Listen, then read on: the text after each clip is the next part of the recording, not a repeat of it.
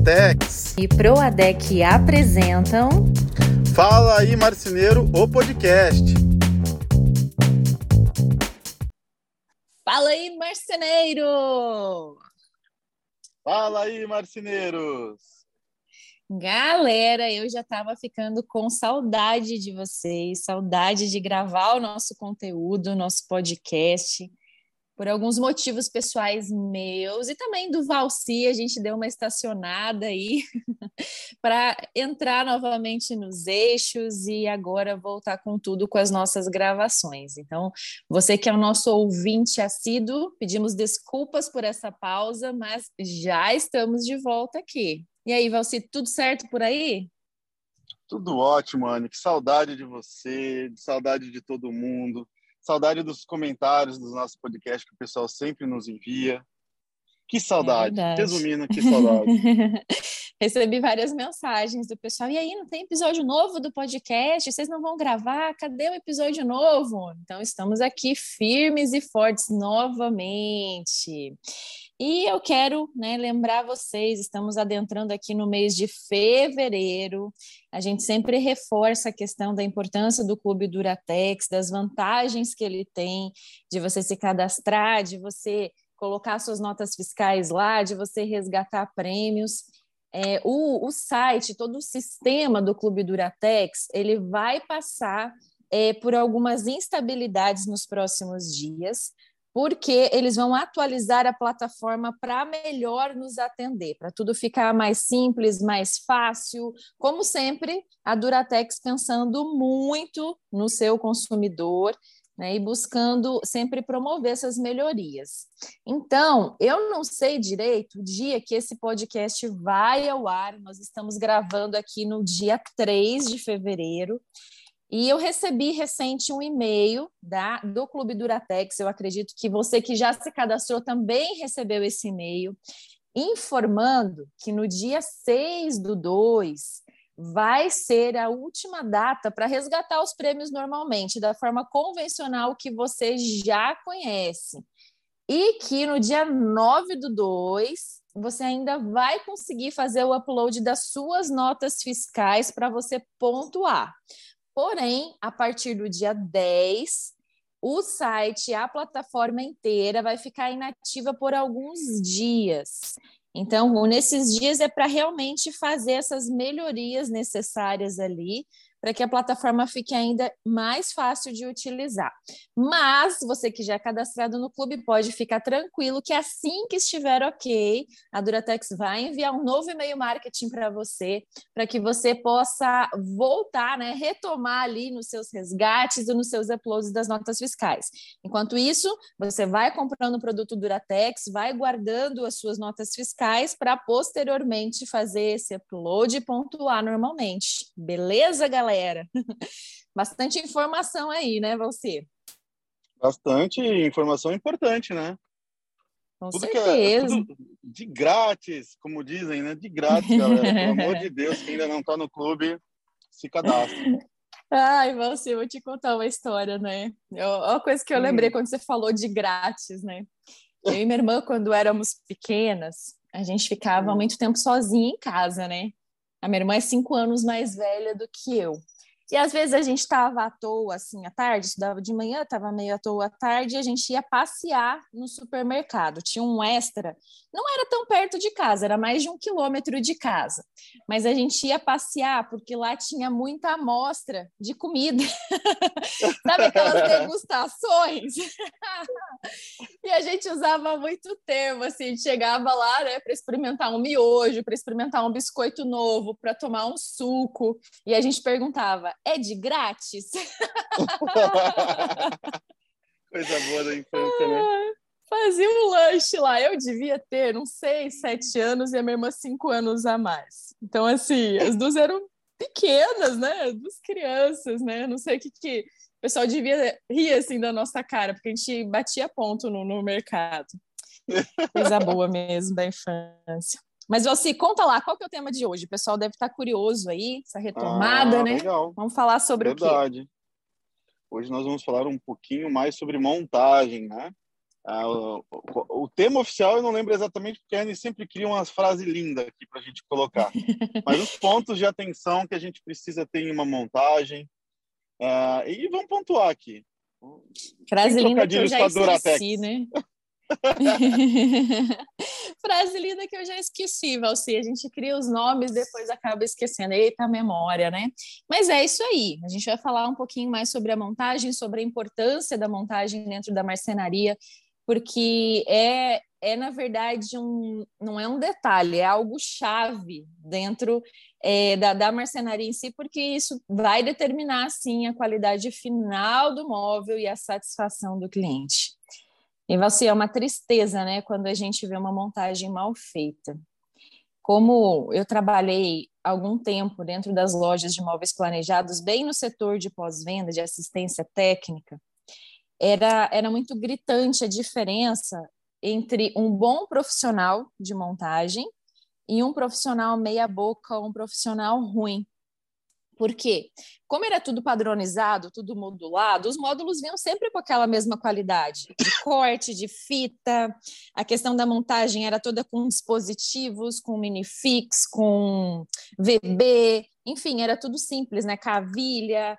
Então, por mais que muita gente até às vezes fale, menospreze, ah, é montar caixote, não é montar caixote, galera tem detalhes ali que precisam ser vistos, que precisam ser lembrados, porque vai determinar a qualidade. E aí você via uma montagem perfeita e uma montagem lixo. e não era à toa que os vendedores escolhiam os seus montadores. Ó, esse projeto eu quero que o fulano faça. Não, não pode ser outro. então a gente sabe que sim, determina a qualidade. Mas você me conta aí, é, na sua empresa, quando você vai fazer uma montagem, porque você também pega coisas em outras cidades também, né? Então é necessário se organizar.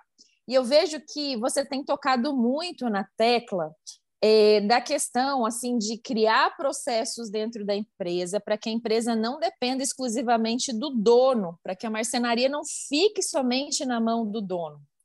E aí, esses processos são realmente para isso, para que. Porque assim, você fala assim, ah, mas eu sei fazer tudo, por que, que eu vou criar processo? Uma coisa é quando a empresa é bem pequena, quando a empresa tem só ali o dono e mais um ajudante, você sabe fazer tudo ali, você sabe as ordens, está tudo na sua cabeça, é, você sabe é, como fazer cada detalhe, só que a partir do momento que você vai crescendo, que você vai contratando novos funcionários, você precisa passar o seu DNA e a sua forma de trabalho para outras pessoas. E a única forma de fazer isso é criando processos, criando etapas e transmitindo isso para os seus funcionários. Aí a minha pergunta é: porque assim, quando se fala de processo, a gente lembra, linka muito a palavra checklist. Então a minha pergunta é: você tem na sua empresa algum checklist de montagem? Como que funciona dentro da Otimize e eu queria que você explicasse um pouquinho mais para que tanto eu quanto o pessoal possa entender. Tá. É, começando, né, pelo começo, como se dizem, como estava falando ali, do dono, que o cara normalmente está ele, um ajudante, é importantíssimo o cara entender que ele é o exemplo da empresa, principalmente nesse momento, né? Que vai além da uhum. gestão, vai além de, de checklist, vai além de tudo, que é a cultura, né? Você é o espelho de todo mundo que está ali. Você tem que ser a pessoa mais organizada, a pessoa que pontua todos os problemas que você tem que solucionar ou evitar que aconteça. E o checklist, como tu disse, ele é um dos mais importantes para que você consiga até você daqui a pouco, olha, esse checklist, esse checklist existe, eu não vou fazer uhum. mais. Entrou um funcionário novo, ele mantém.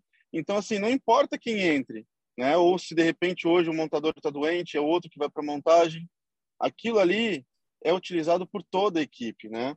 E o checklist ele é importantíssimo, principalmente como tu disse, a gente faz montagem às vezes em outra cidade. Né? E eu, eu até que eu tenho um raio aqui muito pequeno, não gosto de pegar muito longe não, eu evito. Uhum. Mas eu sei que a maioria tem, não escolhe serviço, né? A gente tem que ir atrás uhum. do dinheiro. Então o cara anda 200, 300, 500 quilômetros para poder fazer uma montagem. E gente, é fato, quem paga o boleto é você, você é o dono. Se você não estipular o processo e aí entra o checklist, o teu funcionário, infelizmente, ou grande parte deles, não vamos generalizar, generalizar. eles não estão uhum. nem aí, eles não estão nem aí. Então, assim, se faltou uma parafusadeira, ele tiver que voltar 100 quilômetros, ele volta. Nossa. É, porque o dinheiro não é dele, eu já vi isso acontecer muito por aí. O cara esqueceu... Gasolina sete reais, né? Sete reais, coisa maravilhosa. Então, o checklist ele evita muito também esse transtorno, né, de, de fazer com que a montagem não consiga fluir, porque faltou um negócio, tem que buscar outro. É o patrão que nem um louco tendo que comprar coisa, levar para montagem porque o cara esqueceu, não comprou, não pediu. Então, uhum. o processo do checklist ele é fundamental para o cara pontuar, né? Olha, o que, que eu tenho que levar para montagem? A caixa, legal. O que, que tem na caixa? Tem que conferir parafuso, tem que conferir tapa-furo, tem que conferir o que, que eu tenho que conferir a, a, caixa é um checklist, as ferramentas, né? A arma do soldado uhum. é um checklist. Material, o que, que eu tenho que levar? Não adianta levar metade de uma cozinha que de repente eu preciso de um módulo que está no meio e eu não vou conseguir dar continuidade hoje. Né? E o cara deixa aquilo para trás. Então, o checklist, na minha visão, na minha opinião, ele é fundamental para o início, uhum. para o meio e para o final da montagem, né? É, vou indo agora um pouco para o final, Anne, da, da montagem. Quantas vezes você não está acabando aquela montagem, você está indo até 7, 8 horas da noite para poder acabar, para não acabar a montagem. E aí o que, que acontece? Esquecem de colocar tapa-furo, esquecem uhum. de dar regulagem num, num negocinho peso no uhum. módulo, tirar uma etiqueta. E aí o que acontece? Te ligam no outro dia, você lá vai, gasolina sete reais, você voltar 100 quilômetros por causa de um tapa-furo.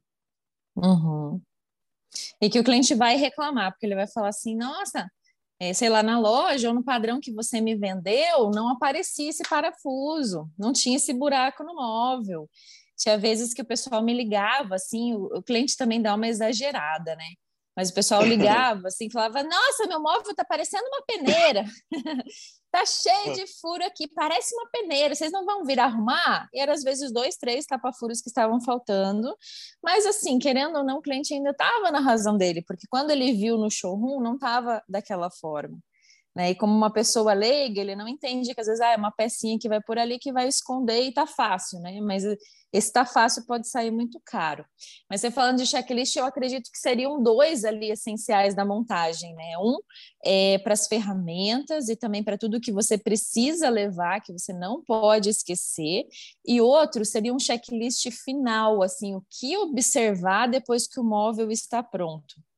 Então, ah, ficou o roda-teto ficou legal, é, o acabamento que eu fiz da vista lateral tá ok, foi colocado silicone, alguns não gostam de trabalhar com silicone, mas enfim, que tipo de acabamento que eu usei, é, todas as portas estão reguladas, todas as gavetas estão ok, eu tirei todas as etiquetas, eu tirei todas as, as, manchas de cola que tinham ali na fita de borda, eu fiz uma limpeza geral sem deixar poeira dentro do armário para que o cliente possa já guardar suas coisas ali dentro.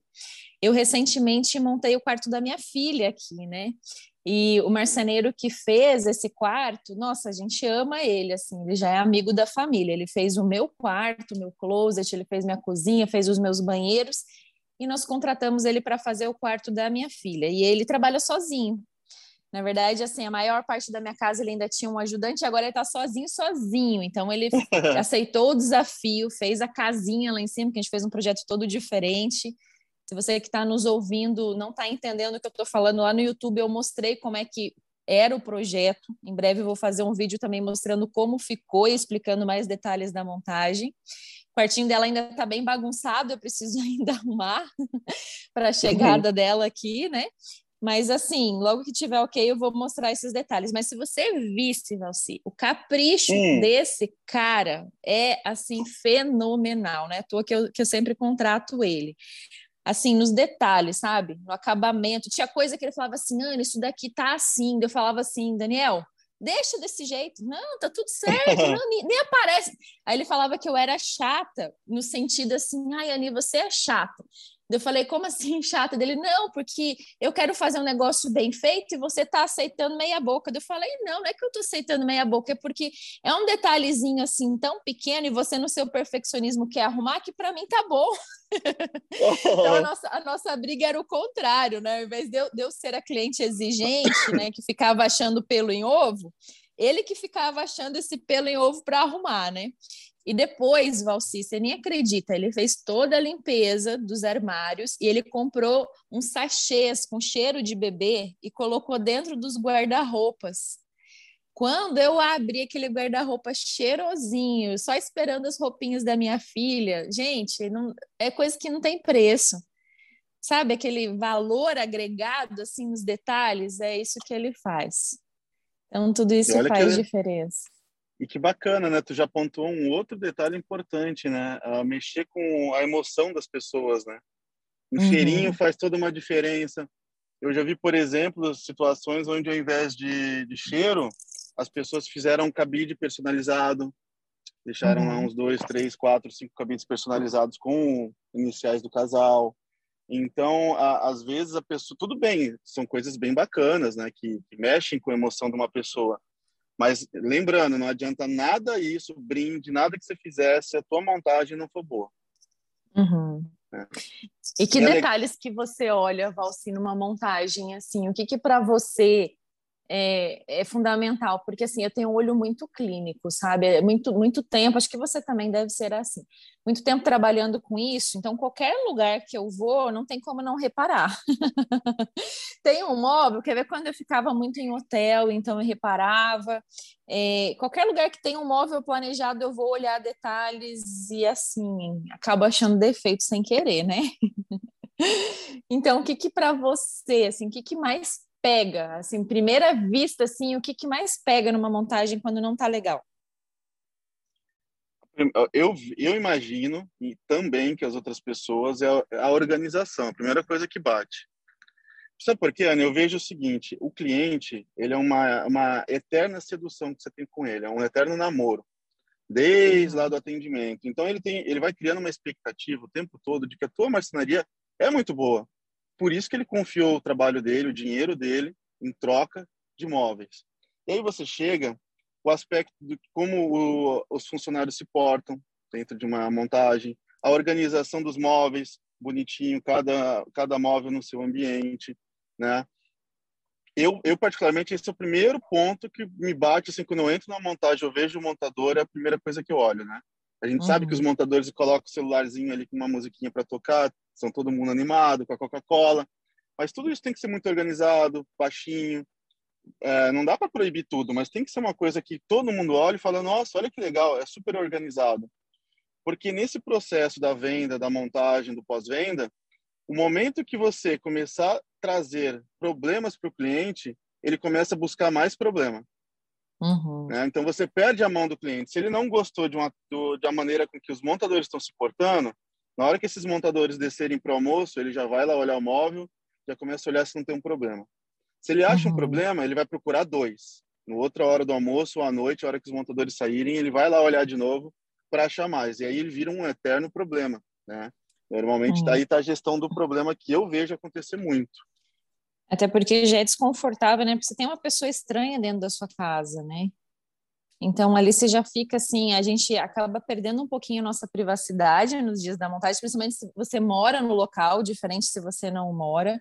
Para mim, uma das coisas que mais pega é se o cara fuma dentro da sua casa, dentro da montagem, ah. por mais que seja para fora da janela. Gente, cigarro para mim é uma coisa assim que, putz, não, não dá, sabe? É intolerável tipo, ah, quer fumar? Vai lá para fora. E mesmo assim, se vai lá para fora, às vezes a pessoa volta, vem com cheiro de cigarro, traz para dentro, e aquilo é muito desagradável, né?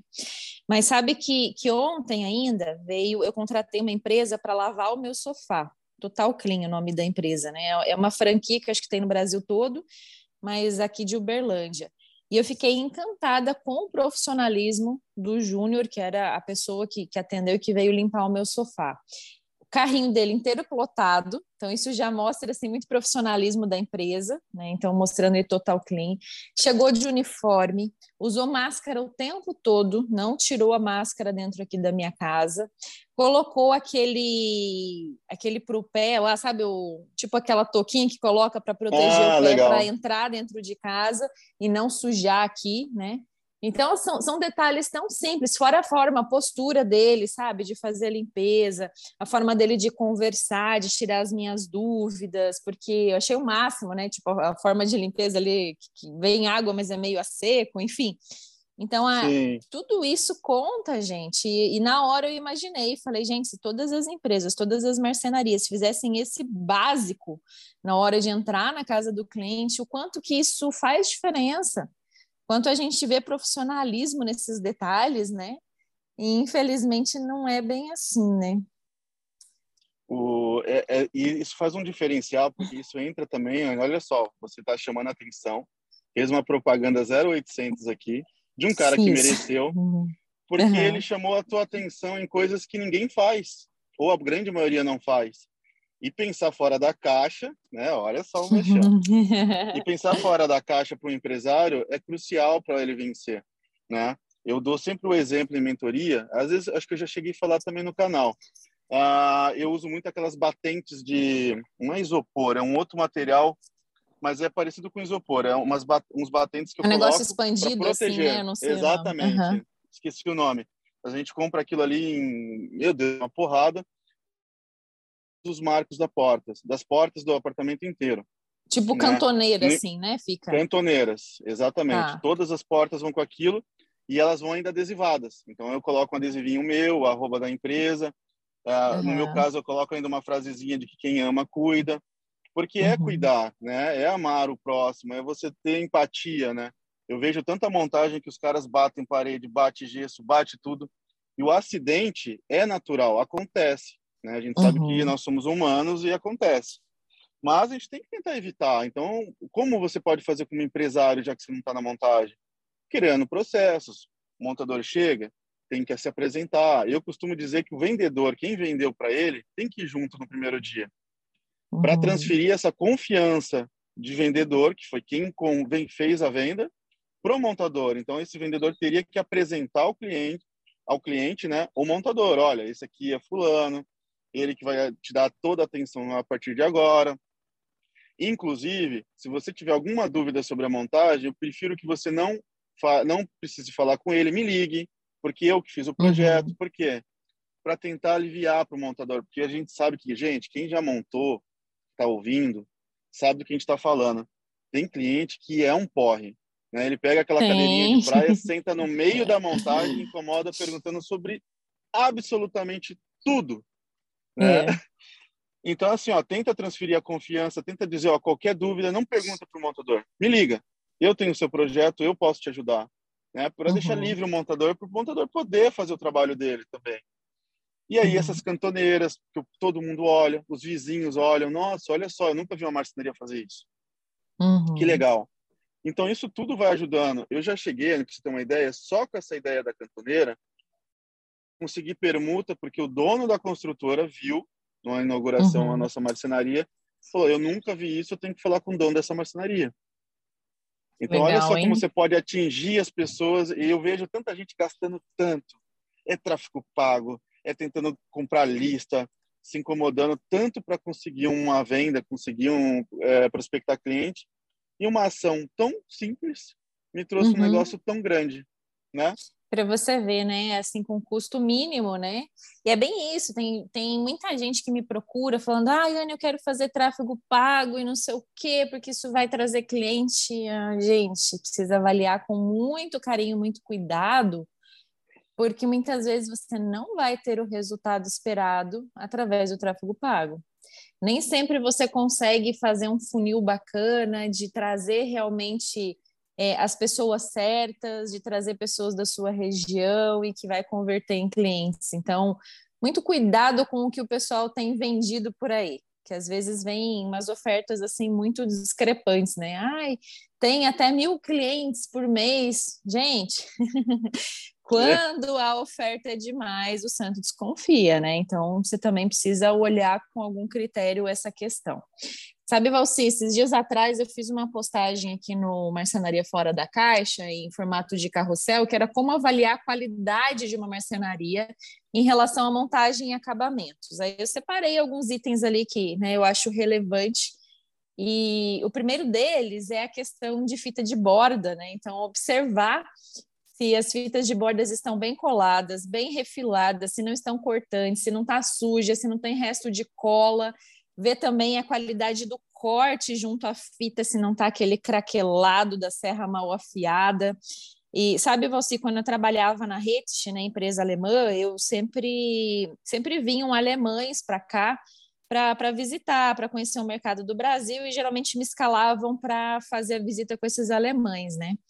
E era incrível que a primeira coisa que eles faziam quando entravam, seja numa marcenaria ou numa loja de móveis planejados, era passar a mão na borda. Então, assim, eles achavam um absurdo, primeiro lugar, a gente usar fita 0,4 milímetros, 0,45, porque lá fora do Brasil, geralmente é um ou dois milímetros que o pessoal usa. E quando ele pegava, assim, é, aquela fita de borda 0,45 que estava cortante ou que estava um pouquinho suja, o cara olhava para mim e falava assim, shit product produto de merda. Era a qualidade que ele evidenciava, né? Não, e ele falava isso na frente do cliente, eu ficava pensando, nossa, cliente sabe, saber falar inglês, assim, que vergonha alheia que eu passava, né? Eu falava, vai, é alemão, né? De, deixa quieto, né? E, e, aí, e aí o título lá aparecia, né? Tipo, o chip, então ficava, né? Ou, ou barato ou merda mesmo, mas ele falava merda. E aí Mas para você ver, assim, né? É claro que lá o mercado é muito mais evoluído em relação a isso, né? Tudo muito automatizado, as empresas são grandes e tal. Mas é o quanto a qualidade de uma fita bem colada, bem certinha, faz diferença, né? E aí a gente lembra do nosso grande apoiador aqui do podcast, que é a Proadec. Então a Proadec ela tem todo esse cuidado, né? Assim, o que eu acho bem legal assim é o cuidado também na aproximação da cor e do desenho com a chapa. E essa é uma preocupação que muitos arquitetos têm, porque existem alguns produtos mais antigos um pouco no mercado, que às vezes a gente olhava e estava muito diferente a cor da fita com a cor da chapa. Até isso é um assunto que eu posso explicar melhor é, talvez num vídeo ou num outro podcast, né? Mas quando eles desenvolvem a fita de borda, a fita de borda ela foi feita para colar onde, você? Na borda, né? Na borda. Você já viu marceneiro fazendo chapa com fita de borda? Já. Já vi. Então, assim, ó, não foi, fe não foi feito para isso, gente. É. A, a, fita de borda ela é para borda, então ela não, nunca vai ser idêntica à chapa em si. Por quê? Quando o pessoal desenvolve a fita, eles pegam uma parte ali na chapa que tem mais repetição, e geralmente é uma parte linheira, ou seja, sem catedrais, sem formatos arredondados porque a impressão ali da fita não pega esses formatos, né? Então ela foi usada para ficar na borda e às vezes quando você coloca uma fita sobre a chapa, você vai ver diferença de tonalidade de desenho, mas quando você coloca na borda e analisa da borda para a chapa, aí você consegue ver que está mais ok, mais coerente. Mas vamos lá, agora eu me empolguei e vou falar os outros itens. Posso, Valci, aqui que eu, claro. que eu coloquei, que eu pontuei? A casa é nossa. Eu tanto tempo sem falar que, né, sem fazer podcast aqui, que agora eu tô, tô empolgada. Ó, outra coisa, gente, que precisa observar na montagem, que eu já vi muito acabamento ruim, é a questão de esquadro. Então, quando você faz um tampo, quando você faz uma junção com a parede, não pode ter fresta. Tem que tomar muito cuidado nessa parte. Eu sei que é uma parte meio chata, para você cortar, para você conseguir o ângulo certinho. Existem alguns macetes que você pode fazer com compasso ali. Tem que planar para ficar direitinho, mas é necessário, porque a nossa construção civil, as paredes são muito tortas. E você precisa fazer com que o móvel acompanhe a parede. Não tem como destruir a parede e tentar fazer um novo reboco ali. Então, isso tem que adequar no móvel. E aí, outra coisa que eu sempre observo é o acabamento. Então, essas junções da parede com o teto, da parede com, com a lateral, de nunca encostar um móvel na parede, gente, sempre tem que ter uma vista lateral, justamente porque a parede não é reta, e quando você coloca uma chapa inteira, sempre vai ficar fresta. Então, precisa ter aquela vista lateral de pelo menos 3 centímetros, mínimo 3 centímetros, mas é, pode ser maior, não tem problema, dependendo da situação, às vezes até maior fica melhor, fica mais bonito, né? Outra coisa que me dá assim uma ai, um desespero de ver, assim, é quando você tem porta e frente de gaveta desregulada. Você viu, você viu aquela foto que tá rolando por aí do Big Brother, daquela gaveta? Eu vi. Gente, é de chorar, né? E o é povo um não perdoa, pé, né? né? O povo não perdoa. Eu não assisto Big Brother, né? Nem, nem sei quem tá lá, não, não acompanho. Eu, particularmente, não, não gosto, não perco meu tempo com Big Brother. Tudo certo se você que está nos ouvindo assiste, né? Sem julgamentos aí. Mas pensa, gente, num reality show que está aí milhões de pessoas assistindo aquela gaveta de segulada. E deve ter pagado, não deve ter pagado pouco a empresa para estar tá lá, tá? É, porque a empresa patrocina, né? Então ela, ela paga ali um, um patrocínio gordo para aparecer, né? Para dizer que os móveis são dela. Aí rola uma cagada dessa, perdão da palavra, gente. Mas, Outra coisa assim é, que. Diga. Pode falar. Não, não, vai lá, manda lá. É, eu já estou quase acabando aqui na minha listinha, né? Outra coisa que eu sempre faço, Valci, é hum. abrir, né? Portas e gavetas para ver se as ferragens estão ok. Porque eu percebo que, às vezes, não sei se por economia de tempo, se é por economia de parafuso, se é por desconhecimento, às vezes o pessoal faz a montagem sem colocar a quantidade necessária de parafuso. Então, vai colocar uma corrediça, às vezes coloca dois parafusos em cada corrediça e acha que aquilo vai sustentar uma gaveta que o cara vai colocar 20 quilos dentro, não vai sustentar. Até porque o MDF muitas vezes acaba fazendo com que o parafuso espane, então você precisa colocar pelo menos quatro é, quatro parafusos em cada corrediça, em cada lado de uma corrediça telescópica. É, não é à toa que tem tantos furinhos lá, é para você usar aqueles furinhos, preencher eles. A mesma questão do pistão a gás também, a gente vê muito pistão ali que está instalado de forma incorreta, aí você abre a porta, parece que a porta vai cair. Dobradiça também, às vezes está ali de qualquer jeito, fora a falta de regulagem, né? que, que você vê ali é uma coisa tão simples, regular uma dobradiça, uma coisa tão básica. Tem tantos vídeos também no YouTube aí mostrando como que faz. Então, se você ainda não tem esse conhecimento, corre lá para fazer, porque precisa aprender. E outra coisa que eu sempre vejo, que a gente já comentou anteriormente ali, é os tapa-furos, né? Então, vê se tem parafuso aparente, se eles estão escondidos, se precisa colocar tapa-furo, seja aquele de colar, seja o tapa-furo plástico, mas não deixe os furos aparentes, não deixa parafuso aparente, é um detalhezinho básico que faz toda a diferença que é tão baratinho. É chato no sentido assim, ah, vamos ficar caçando furo para colar, né, tapa furo, mas é, é rápido também de fazer, né? E outra coisa que eu já vi também, que, nossa, é desesperador quando a gente vê um tampo ou uma prateleira caindo que você vê aquilo montado assim recente e o negócio caindo. Você sabe que, que eu tenho ido né, muito no hospital e eu tenho quando eu ia fazer ultrassom e tudo mais e aquele hospital lindo, novo, feito recentemente aqui em Uberlândia, até se o cara que fez esse hospital está ouvindo o podcast, gente, tem um pergolado, não é um pergolado. Sabe aquelas divisórias de ambiente que o povo faz com aquelas ripas que vai do chão ao teto, mas que é vazado? Não sei o nome disso, Valci. Porque pergolado geralmente é em cima, assim, né? Você coloca Sim. no teto, né? Mas é como se fosse a continuação do pergolado, como se fossem uns postezinhos, assim, de MDF, vazado, ripado, assim. Não sei o nome e técnico ele... disso. Sabe quando ah, você faz assim, uma divisória Sim. de ambiente, do chão ao teto? Não, não é tipo aqueles brises que você vai abrindo assim, não é. Ele é fixo. É umas colunas, né? Tipo umas colunas, vamos, vamos falar como coluna é, lindo, assim, negócio iluminado e torto. Mas o meu toque, toda vez que eu vou no banheiro, eu vejo aquilo, o meu toque grita, assim, tenho vontade de ir lá e tentar arrumar. Só que tá fixo, né? Tá parafusado no chão e no teto. E tá torto, Valci. Então começa embaixo certinho e vai abrindo assim para cima. E você fala, gente, não é possível.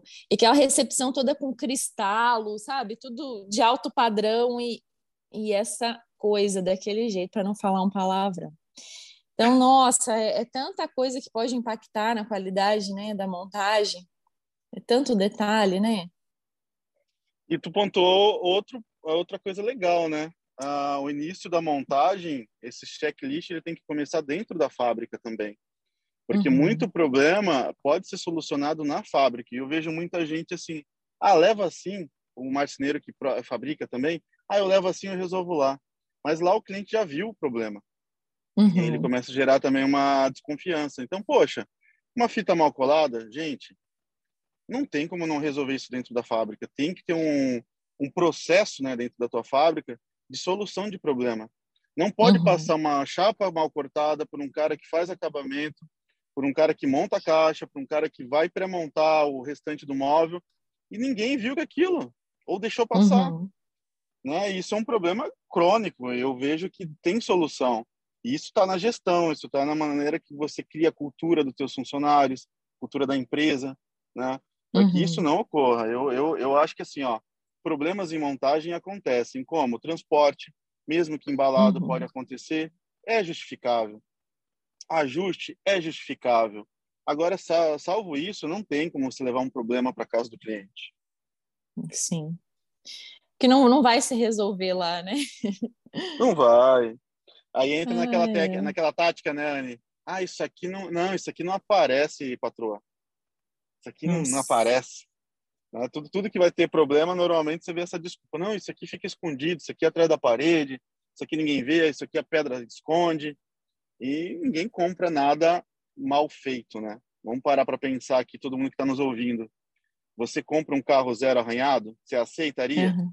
Eu adoro esse então, exemplo que... que... você dá, né? É. E, poxa, é um investimento alto que as pessoas fazem nos móveis. Cara, cuidado para não frustrar esse sonho do cliente, né? Ter a casa bonita é o sonho de todo mundo. É, é muito complicado. Mas é isso aí, Valci. Quanto, quanto assunto, dá muito pano para manga, dá para ficar o resto do dia aqui falando de montagem, de problema, de detalhe. Vamos lá, Valci, fala um, um recado final aí para o pessoal. O que, que você falaria assim como chave né? Preste atenção nisso porque vai fazer diferença. Já deu várias dicas de ouro aí, até da questão da embalagem, a embalagem personalizada, seu arroba do Instagram, seu contato, enfim, mas o que, que você falaria para o pessoal assim, olha, isso é fundamental. Se você ainda não faz, isso certamente vai ser um divisor de águas aí nesse detalhe da montagem para você. Legal. Eu, eu não vou pontuar um detalhe, uma chave. Eu vou dizer um, o que você tem que mudar como dono, né? Não adianta uhum. você nos ouvir aqui, achar que é incrível, elogiar o podcast, falar, puxa, isso aqui é legal, ou isso aqui não é legal também, tá tudo certo. Uhum. Se você uhum. não tomar uma ação em relação a isso. E uma ação não é você chegar amanhã na sua empresa, falar o que você ouviu e dizer que você quer, né? Uhum. Porque não uhum. adianta nada você aplicar se você não fiscalizar. Principalmente Sim. no início. Então, coloque no papel, pontue o que a gente falou aqui, estabeleça, faça uma reunião com a sua turma, explique como você quer as coisas a partir de agora e, principalmente, no começo, você mesmo, como dono, fiscalize, cobre, até que as pessoas entendam que a partir daquele momento é assim que vai ser. Uhum. Não tenha vergonha de cobrar do seu funcionário, de às vezes achar, nossa, mas ele vai achar ruim se eu falar, né? Fala com jeitinho, fala com carinho, explique, tenha às vezes paciência no início, né? Repita mais de uma vez, porque é a sua empresa, é o seu nome, é a sua marca que está em jogo. E é isso aí. É isso aí. muito bom, muito bom. Bora colocar em prática, gente. É o que eu sempre falo, né? Até tem o curso lá, Marketing na Prática quando a gente adquire um conhecimento e a gente não coloca ele em prática, é conhecimento jogado no lixo. Você perdeu tempo nos ouvindo aqui.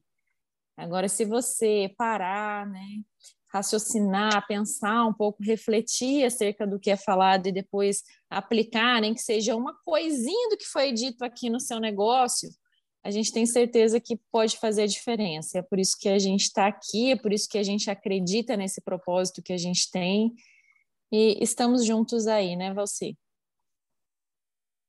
Não tem outra coisa para falar, eu me seguro para não mandar o S. É isso aí, mas é, mas é justamente isso, não, não tem nada aqui a acrescentar.